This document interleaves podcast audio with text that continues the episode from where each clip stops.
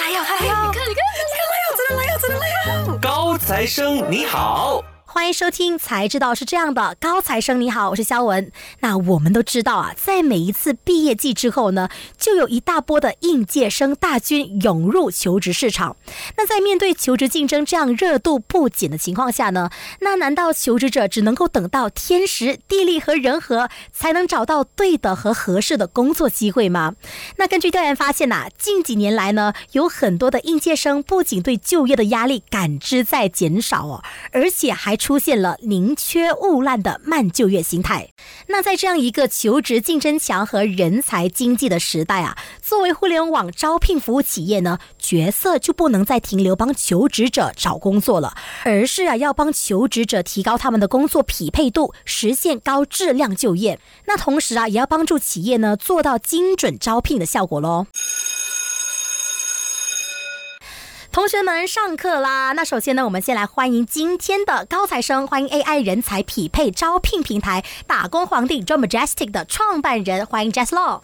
Hello，各位观众朋友们，大家好，我是来自 Job Majestic 的 Jess。我其实呢，在从事这个猎头的行业，应该差不多超过十年。十年，对。但是我看现场本人非常年轻，哎，工作经验有十年吗？啊，我很早，我很早，其实很早就开始创业了。我第一第一份的那个我的创业经验是我在二十二岁就创办了，对，就创办了我这个 talent management 的公司，嗯，对，就是为不同的企业提供他们要的 models、promoters 之类的。然后呢，在二零一六年，我就创办了现在的这个猎头公司 JAV Management。对，然后在两年前呢，因为在做猎头的这个同时啊，这时间我就看到有这个趋势，我就一直以来都很想要有自己的招聘平台。对，然后呢，就创办了现在你们所看到的这个 Job Majestic 打工皇帝的这个招聘平台。好，那这次我知道哦，为了符合现在这个竞争激烈的求职市场呢，打工皇帝 Just Majestic 呢就推出了你们多年研发以来的 AI 技能自动配对人才系统嘛。那主要就是有效的帮助求职者发掘他们的技能，来实现更精准的这个职位配对了。那 Jess 能不能跟听众朋友解释一下，什么叫做 AI 技能自动配对的人才系统呢？那换句话说，它的这个具体的操作是怎么样的呢？那首先啊，我还没有在讲这个这个 AI 的技能的这个东西之前呢，我想要给大家观观众朋友们一个一个 scenario，说的你们可以比较了解到底这个是什么东西。那我应该呃，很多朋友们在求职的时候，或者是。在申请工作的时候，你总是会有一种情况，就是你把你的简历发出去了，发给了很多的平台，可是没有得到回应。对，其实我在求职之前哦，也是经常发了很多简历，就是撒大网嘛。可是过后回来的这个反应呢，好像也不这么积极哦。那告诉你一个比较呃残酷一点点的真相啊，其实很多的 HR 或者是很多的老板呐，他其实也不会主动的去告诉这个求职者，你到底为什么不会被入选。嗯嗯嗯。那么，所以为什么今天我们有现在我们研发多年的这个 AI 技能配对的这个系统呢？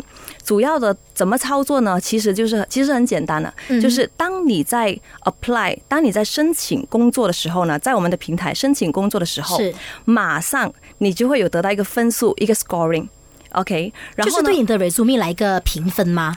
对哦，根据你要申请的工作是作为一个评分。那比方说，今天我想要到一个某个电台，OK，电台，然后我想要申请做这个 DJ，嗯哼，那么我就申请工作喽，我就申请这个电台的 DJ，然后就有一个分数突然间出现。假设说那个分数是六十分的，那我就很知道哦，应该我的录取的机会就比较少了嘛。同时，想问问看哦，什么样才叫做合格？什么样才做 A 级的 resume？那现在呢，我想和大家分享啊，我觉得这个世界上呢是没有完美的人才的，是只有合适的人才。嗯，那这句话我认可。那么呢，我们这个系统呢，就是要帮助求职者，让他怎么成为合适的人才。嗯，所以我们的这个 AI 技能呢，是透过五个指标来去让求职者知道怎么去 match with 这个的 hiring requirements。是这五个指标包括什么呢？语言能力 （language）。这是第一个吗？啊，我们没有分哪一个前后啊。好，OK，就是第一个就是语言能力咯，language proficiency。第二个就是 location 地点。第三个就是 working experience，你的工作经验，你的 education level，你的这个的学历。最后一个就是 salary，你的薪资。明白对，嗯哼，所以基本上，嗯、比如说雇主他一定有特定的一些 hiring requirements 嘛，他的招聘条件。是那么我们想要去被录取的话，我们一定要知道我们怎么才能够符合这些招聘条件。嗯哼所以就按照刚才我说的那五个指标，就可以做出第一轮的筛选。明白了。然后嗯求职者呢，他透过他的分数，比如说现在我要申请这个工作，哎呀，我只有六十分，没关系，我们也会告诉你为什么只有六十分，你还差什么？比如哦，说还有告诉你怎么样有进步的空间了。嗯，对啊，就好像一个 clinic，但是我们是一个 career clinic，我们是一个职业的这个，you know，帮你帮你去做这个诊所之类的诊所嗯对。那么我会告诉你，哎，不好意思，你只有六十分，啊那为什么六十分呢？哦，你的中文可能不够好。嗯你的英语 your English proficiency 不够好，你可能缺乏这个，可能地点不符合你等等，那么你就可以按照这个分数去再做提升自己嘛。对对 skill 你自己嗯，然后再重做你的 resume 之类的，这样就可以大大的提升你被录取的机会。嗯，好，明白。那其实呢，相比传统的线上招聘平台的死板，在 AI 技能自动配对的人才系统辅助下呢，那无论是雇主还是求职者都能够达到这个精准的招聘吗？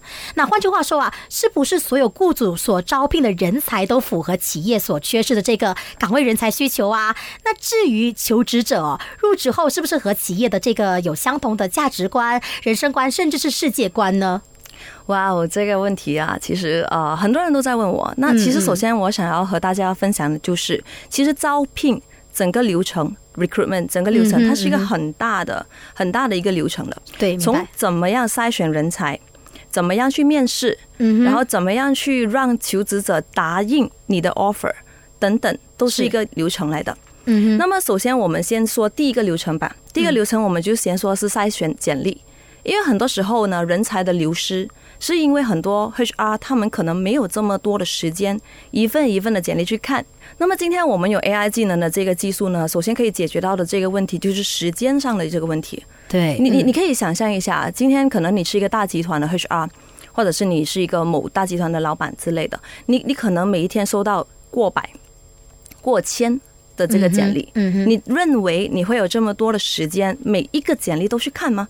更何况是精准的招聘了。对，嗯。那么如果现在如果每一份简历哦，现在我给你啊，沙文，你这个简历每一份你收到呢都有分数的，打了分呃六十七十八十，你你可能会比较快速的可以看得到，然后再加上呢每一份简历哈，我们其实还会把一些呃重要的字眼把它给 highlight 起来，所以当你在看的时候呢，就会更加的快速，明白，这个就是可以减低这个时间成本的其中一个环节。嗯嗯嗯，好，明白。那其实呢，呃，虽然刚刚所说的 AI 招聘真的是这个噱头很火爆，而且很火热嘛，但是我们清楚在实际的操作上呢是有一定的难度的。那第一个问题哦，像是如何保证求职者提供的这个信息呀、或是 resume 呢，它的准确度是高的呢？嗯，这个非常非常有趣的一个问题啊，就好像今天我们在使用这些 dating app。OK，啊对对对很多时候人家都会问，哼，这些人到底给的这些的消息啊，对呀、这个人有没有骗我呢？对，会不会骗嗯？我？会说，哎，呃，这这照片看起来很好看呢？你知道吗？当你看到的时候就哦嗯这样子。那么我想讲的，其实啊，我们我我个人认为，每一个人呢，其实都有一一定基本的这个意识，我们都会知道，如果今天我们造假的话，我们会面对的一些问题是什么。所以我常常就会跟求职者说，呃，apply at your own risk。所以当他们透过我们的平台，透过 Job Majestic 的平台 submit 他们的 resume 的时候呢，是我们会有一个一个嗯，怎么说一个 notification，然后告诉他，如果你给予我们的这些信息是不真实的话，嗯哼，你会面对一些怎么样的后果？比如说呢？啊，比如说呢，嗯如果我们收到雇主的投诉，是觉得这个人是造假的不好的，那么我们的系统呢会主动的把这一个求职者列入黑名单。哦，有所谓的一个黑名单，让这个求职者在你们的平台上没有办法继续投履历了。嗯嗯这是第一点。嗯哼，第二点呢，他也会流失了我们会主动推荐他工作机会的这个功能，嗯哼，他没有这个优先条件了，嗯没有这个条件了。好，然后第。三个呢，他自己也要意识到一件事情：如果你造假你的信息的话，你的这些资料的话，你去面试的时候，你也许是没有办法做好嘛，因为你是造假的嘛。对对对，那你就会面对你的个人的这个 reputation，你个人的声望就会这样子被被被毁灭了嘛。明白，明白所以他们首先要，我们必须要让这些嗯 users 吧，我觉得使用者，嗯他们清楚的知道，今天如果你要造假你的信息的话，你会面对的这个结果后果是什么。如果你觉得你还是可以承担这些后果，那你就去做咯。那我觉得大部分的消费者或者使用者都是精明的啦，所以这个几率应该都会不会做坏自己的市场了。那第二个我想要问的点呢、啊，对于不同的这个行业和岗位呢，AI 的算法到底准不准确呢？像是刚刚所说的，如果我拿到六十分，那是不是我的分数只有六十分，就非常不适合这个岗位了呢？OK，其实每一个岗位，当然它本身有自己对自己的一些筛选的一些条件。嗯哼，现在呢，我们先说第一步，我们就按照刚才我所说的那五个指标来去做这个筛选，就是语言能力啊、你的学历啊、你的工作经验啊等等。嗯那如果说这一份工作，工作 A 你的分数只有六十分，那我相信这世界上，嗯，还有很多工作的，你知道吗？天无绝人之路，还是会有很多很多的工作。今天工作 A 可能你的条件没办法配对上，嗯哼，那你在试下配对工作 B、工作 C 呢？他肯定会有工作可以跟你匹配的。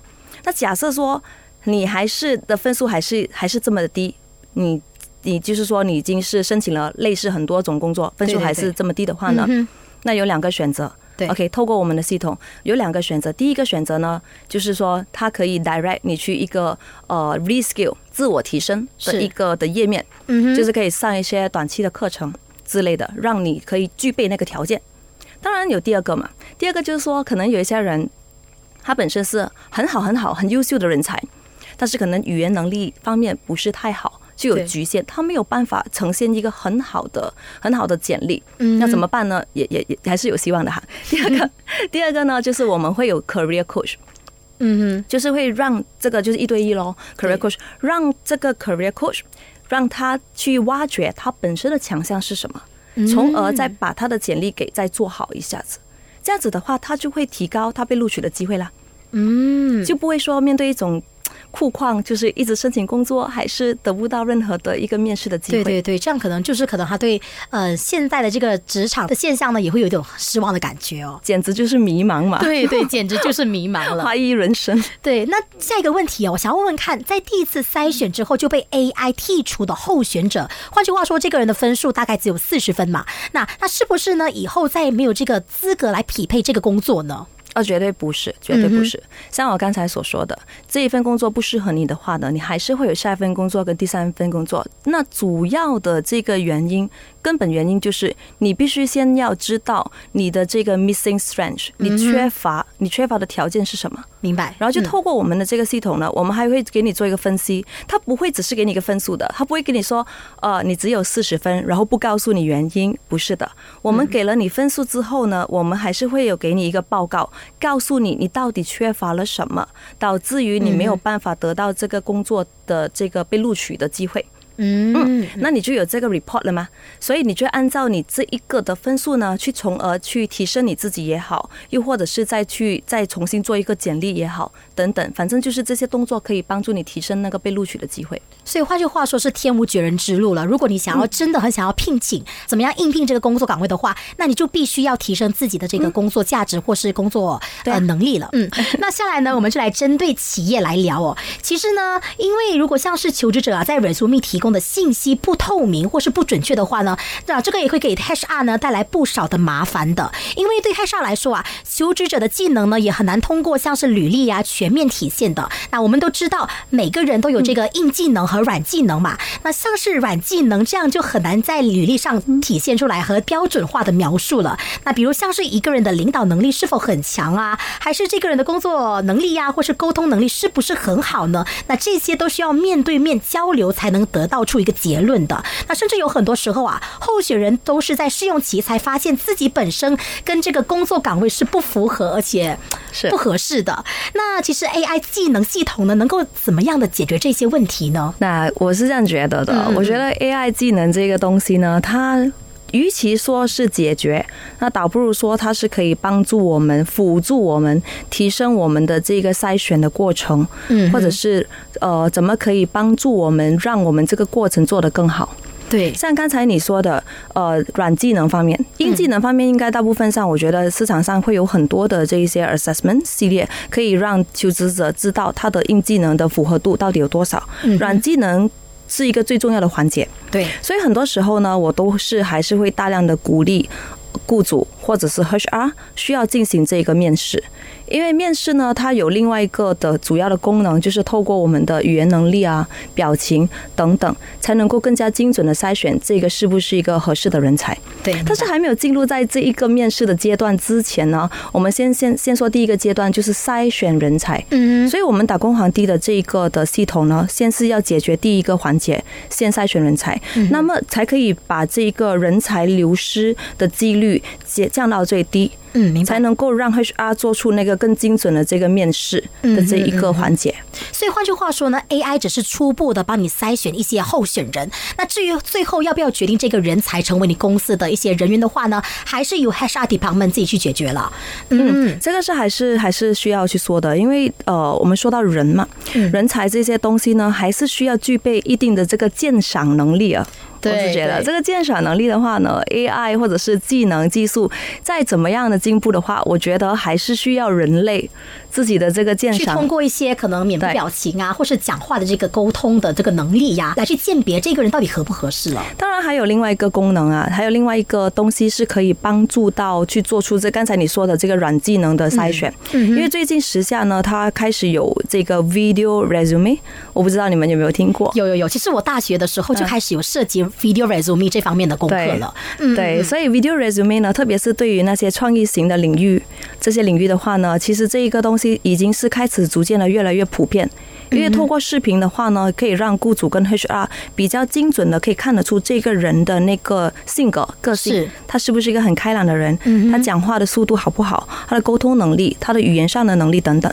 所以，如果在场的求职者，如果今天你们在找着工作的同时，你们想要提升自己的这个被录取的机会，是不妨也考虑一下用这个 video resume，是一个很不错的选择是一。个加分选项了。对嗯嗯。那想要问问看哦，有不少的门外汉会认为啊，招聘这份工作呢是需要理性和感性的结合嘛？像刚刚所说到的，就是我们要看数据之外呢，我们还要看这个人的这个沟通能力啊，或是他的分析能力怎么样了。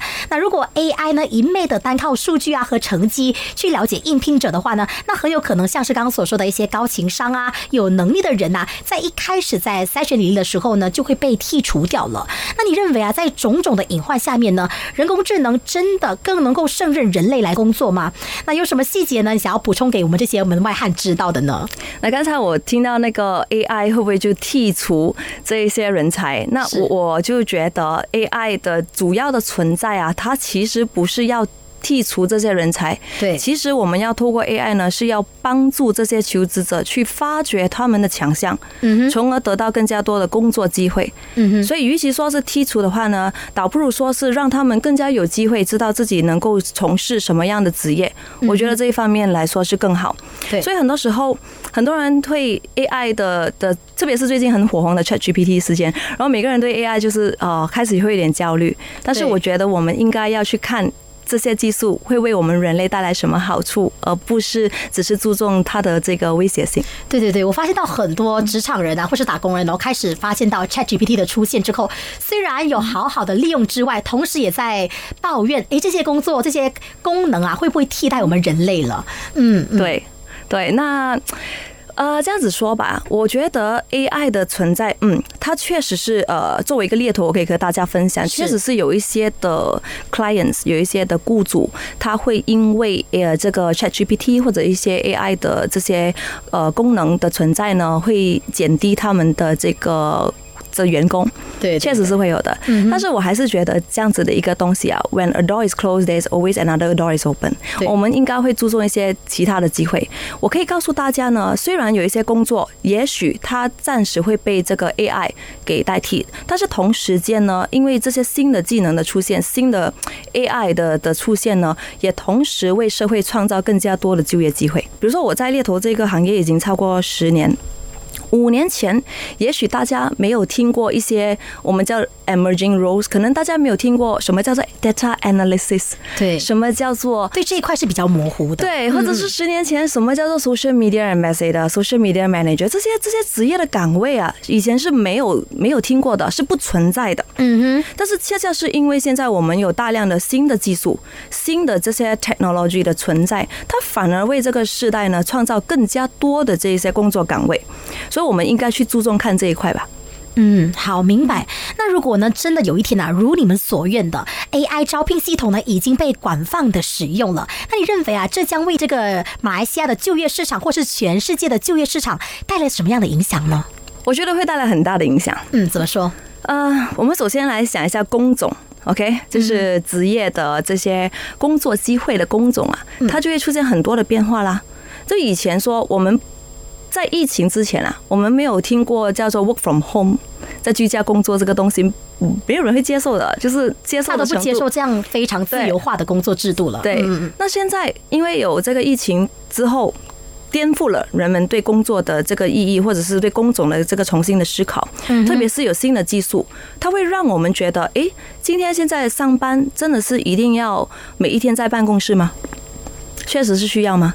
那开会是不是需要到你知道要开车一定要到那个地点才能够开会吗？你要浪费的这个时间成本啊，金钱成本又不一样说了。嗯，所以现在出现的工种已经是越来越多了，比如说居家工作机会啊、远程工作机会啊等等，已经是很多了。包括现在我们有很多外国的客户，就是来自新加坡的客户、来自韩国的客户，他们已经是可以请马来西亚人，不需要到当地的国家。就可以在哎，有这样子的情况。对啊，嗯就已经可以这样子了。所以其实我觉得有时候技术 technology 带给我们的这个社会呢，其实会有很多新的一些机会。我也觉得有很多新的这个希望，创造机会，然后也创造更加多的这个就业机会吧。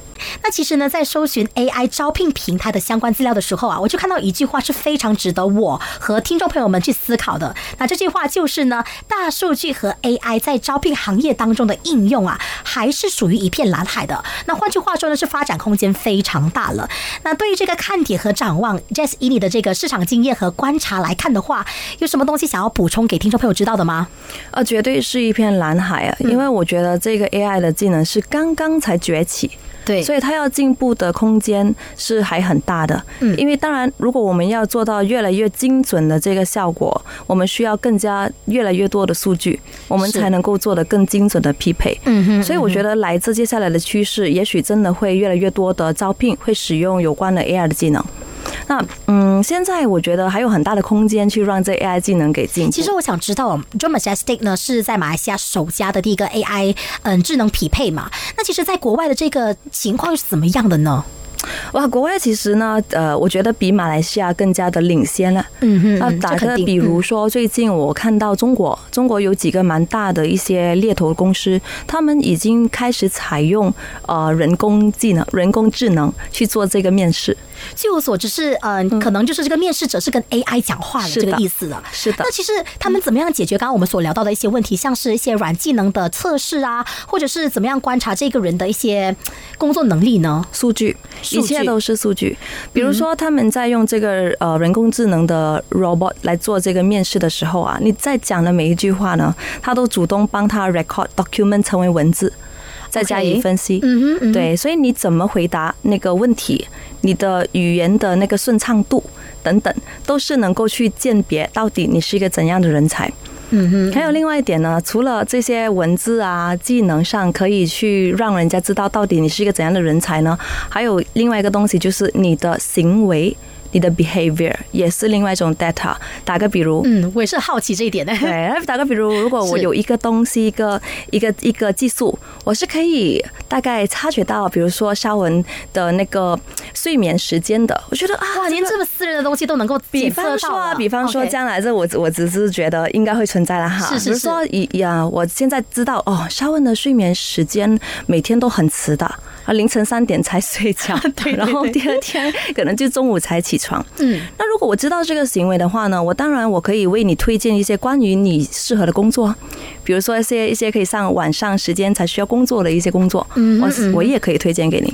OK，所以所谓的 AI，所谓的这些呃人工智能，要如何做得更精准的话呢，还是一个蓝海空间，因为我们要的数据还是不够的。还是不足够的，还是需要一直一直增加更加多的数据，包括人类行为，才能够做出更加精准的匹配。嗯，那我想要知道看看哦，就是现在马来西亚对于 AI 招聘平台这个反应是怎么样的呢？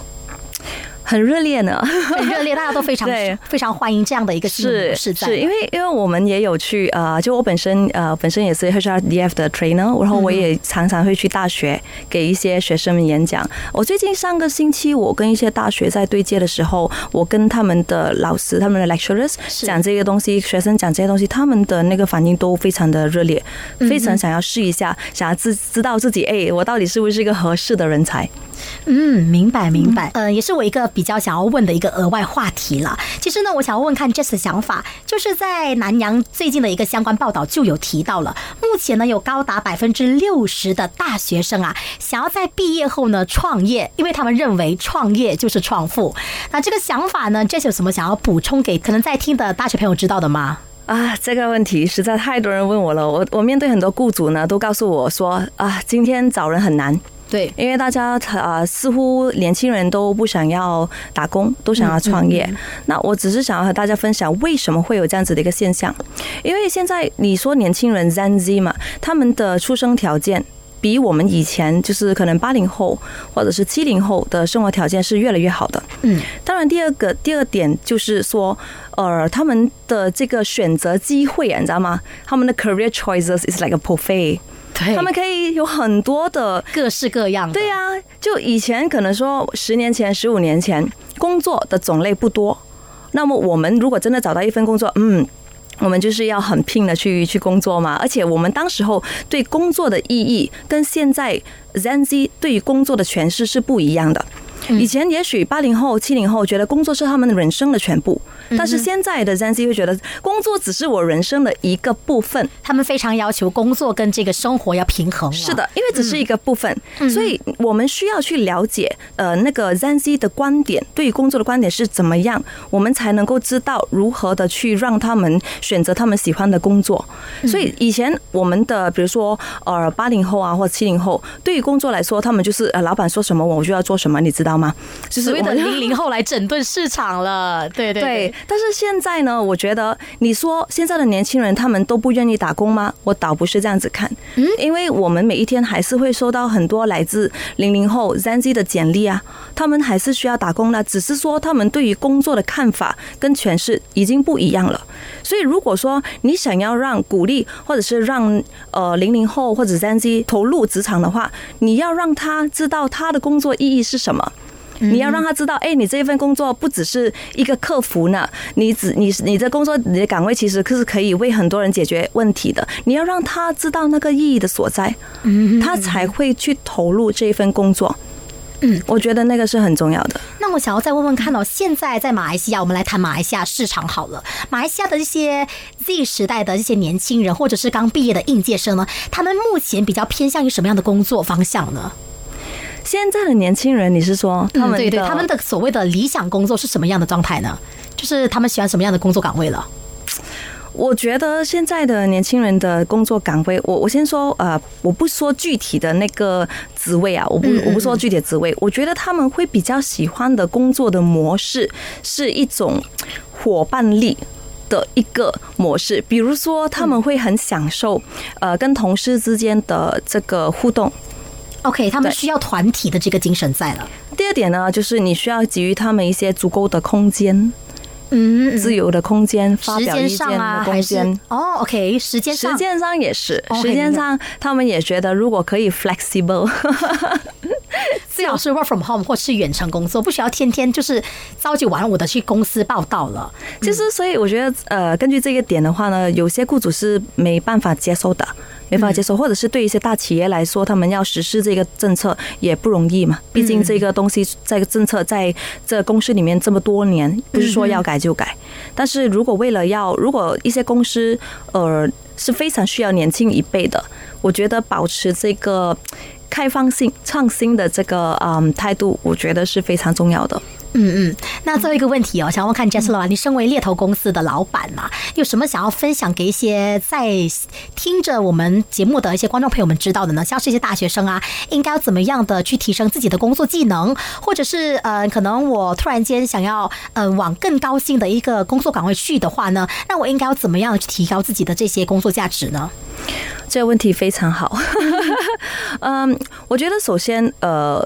这个年代的的人才 talent 是很算是幸运的一群，因为他们可以大量的接触不同的这些的 technology。对。但是有一些，如果你说我需要给一些建议的话呢，我想要为年轻的就是 Gen Z 的这个 talent 给的一些建议呢，就是你们可以学习如何的加提升沟通能力，沟通能力现在是现在的首要了。沟通能力、合作能力，怎么与人合作？嗯哼，沟通能力这这几点呢？Soft skill，我个人觉得是非常的重要的。那打个比如呢，我在上个月我去一个大学的时候，我就问全部的，就问我问在座的大学生，哎，请问你们有没有用 Chat GPT？然后他们就哇，很很开心的，是不是很激烈这个反应？对，然后我就笑说啊，你们继续用吧。他们就过后就可能会代替你们了，你们还 还这么开心的在笑。